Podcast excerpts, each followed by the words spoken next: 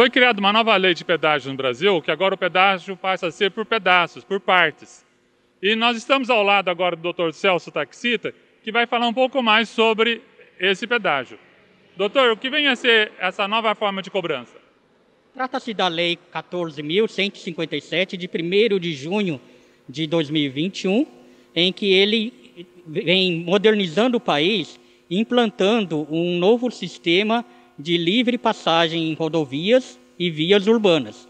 E nesse caso, é, é conhecido também lá fora como free flow ou livre fluxo, numa tradução do inglês, que já existe em vários países e agora começa a ser adotado no nosso país.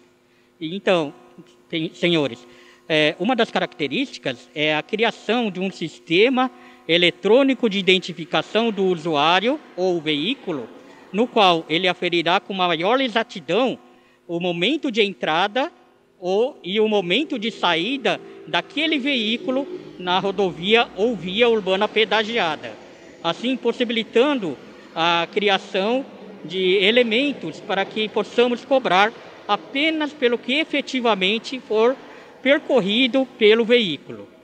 E lembrando também que, é, nesse caso, é, mais para frente, provavelmente dispensando as chamadas praças de pedágios existentes em nossas, nas nossas principais rodovias. E quando essa lei vai entrar em vigor, doutor? A princípio, essa lei precisa de uma regulamentação. O projeto de lei, antes sancionado pela, pelo Senado e pelo, pela Câmara dos Deputados, ele estabelecia um prazo de 180 dias. Só que o presidente da República, na hora de sancionar a lei, ele vetou essa parte e não, não determinou um prazo específico para a regulamentação. E importante falar também que essa regulamentação tem que vir logo, para que nós entendamos melhor como vai funcionar esse sistema.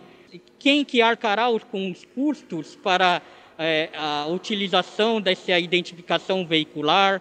Se nós, usuários finais, nós vamos ter que é, ter algum custo extra, seja para colocar um cartão, um tag, ou mesmo um aparelho, se vai ter alguma anuidade.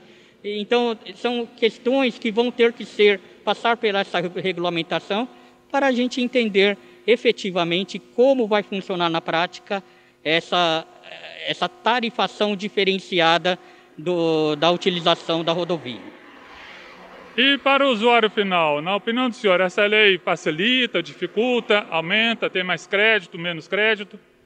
A princípio, eu falo que essa nova forma de é, cobrança pelo que efetivamente foi percorrido, ele traz algo que eu chamo de justiça tarifária.